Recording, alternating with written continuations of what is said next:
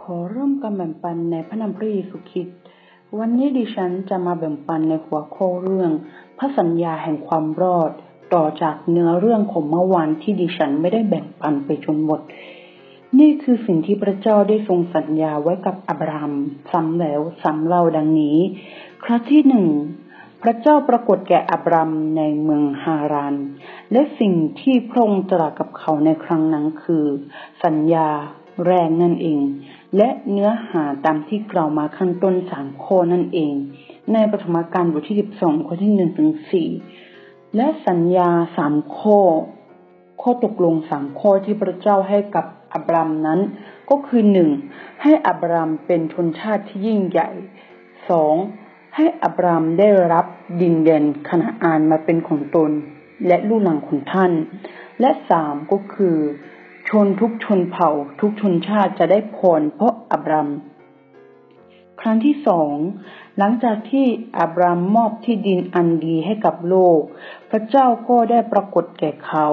และกล่าวย้ำถึงพรข้อที่หนึ่งและข้อที่สองให้กับอับรามในปฐมกาลบทที่สิบสามข้อที่สิบสี่ถึงสิบเจ็ด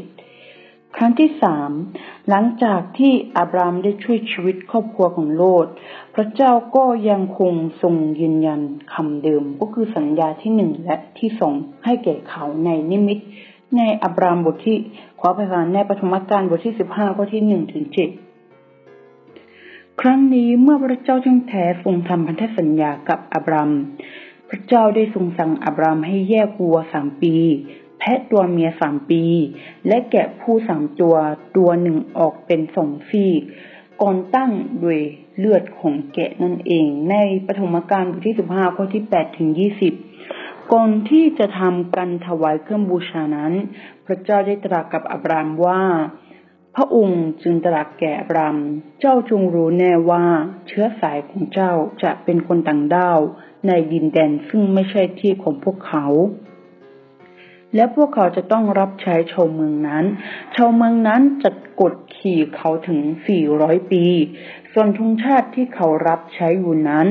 เราจะพิพากษาลงโทษ ต่อมาเชื้อสายของเจ้าจะออกมาพร้อมกับทรัพย์สมบัติมากมาย ในประธมกาลบทที่ 15 ข้อที่ 13 ถึง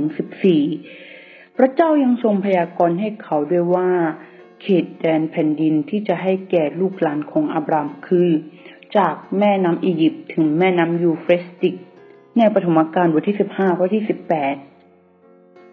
ครั้งที่สี่ที่พระเจ้าทรงปรากฏและทำพันธสัญญากับอับรามนั่นก็คือ ในตอนที่อับรามอายุได้เก้าสิบเก้าปี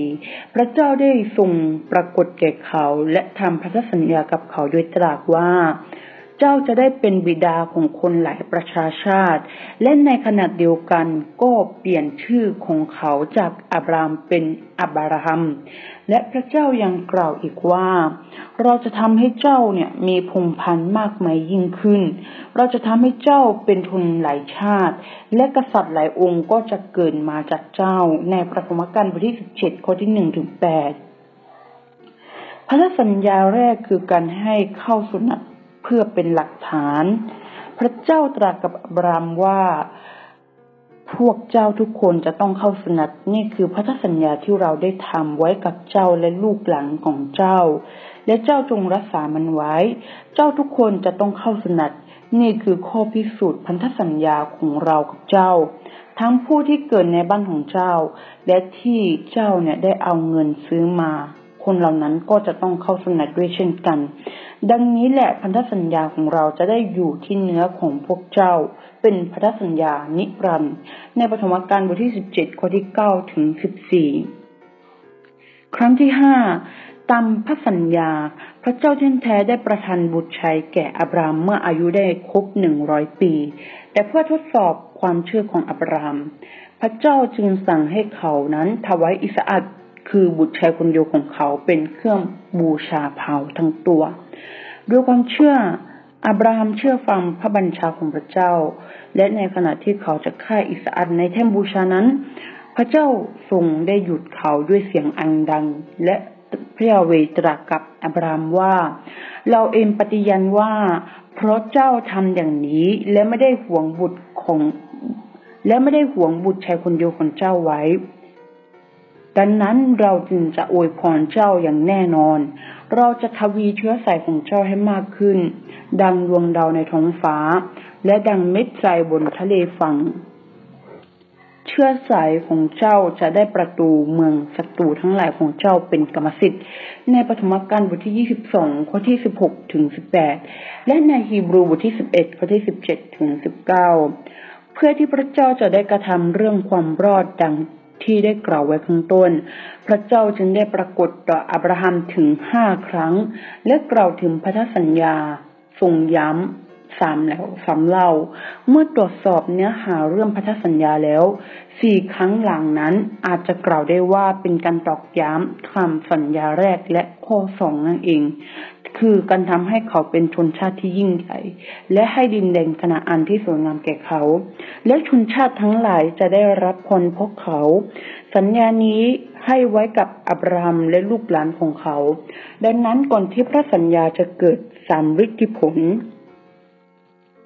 พระเจ้าแท้แท้มักจะตรัสถึงเรื่องพันธสัญญากับลูกหลานของอับราฮัมเช่น อิสอัดยาโคบ และชาวอิสราเอล ในประถมกาลบทที่ 26 ข้อที่ 1 ถึง 5ปฐมกาลบทที่ 28 ข้อที่ 10 ถึง 14 พระเจ้าทรงสัญญาว่าแผ่นดินคณาอันจะเป็นมรดกของอับรามและลูกหลานของเขาตลอดไป แต่ต่อมาพวกเขาถูกขับ ออกจากดินแดนที่ทรงสัญญาไว้ และได้กระจัดกระจายไปทั่วทั้งโลกและต่างประเทศ ตอนนี้ที่ดินส่วนใหญ่ก็ยังคงถูกคนต่างชาตินั้นยึดครองอยู่ แต่นี่ไม่ได้หมายความว่าพระสัญญาของพระเจ้านั้นล้มเหลวหรือสูญเปล่า เพราะสิ่งที่พระเจ้าทรงสัญญานั้น จะให้เป็นมรดกนิรันดร์นั้น คือคณะอันไฟจิตวิญญาณมากกว่า หรืออาณาจักรแห่งสวรรค์นั่นเอง เพราะพระเยซูคริสต์ทรงชดใช้ความบาปของทุกคนในโลก ดังนั้นทุกคนในโลกจึงมีความหวังที่จะได้รับความรอดจากพระองค์ แต่พวกเขานั้นต้องรับเชื่อในพระเจ้าที่แท้ และเที่ยงแท้อย่างจริงจัง กลับใจอย่างจริงใจ รับปฏิสมา ต้องได้รับพระวิญญาณบริสุทธิ์ และให้เราพยายามส่งเสริมคุณธรรมของผู้ที่ช่วยเราให้พ้นจากความมืดมิดสู่ความสว่างอันงดงาม เพื่อที่เรานั้นจะให้แผงการอันยิ่งใหญ่ของพระเจ้าในการไถ่มนุษยชาตินั้น เสร็จสิ้นโดยเร็วที่สุด ฉะนั้นวันนี้ดิฉันขอแบ่งปันพระวจนะของพระเจ้าถึงเท่านี้